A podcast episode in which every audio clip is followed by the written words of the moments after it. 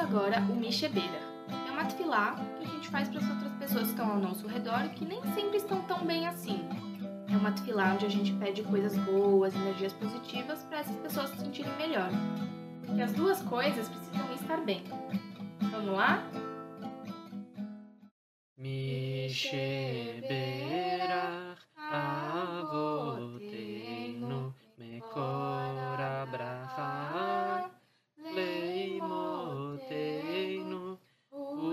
Uishlach Lanu Refuah Shlema Refuat HaNefesh Refuat HaGuf Venomar.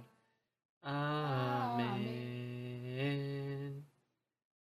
Misheberach Imotenu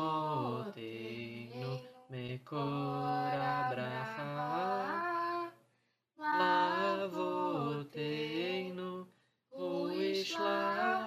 Anu, Refuah Shlema, Refuah Hanefesh, Refuah Haguf, Venom.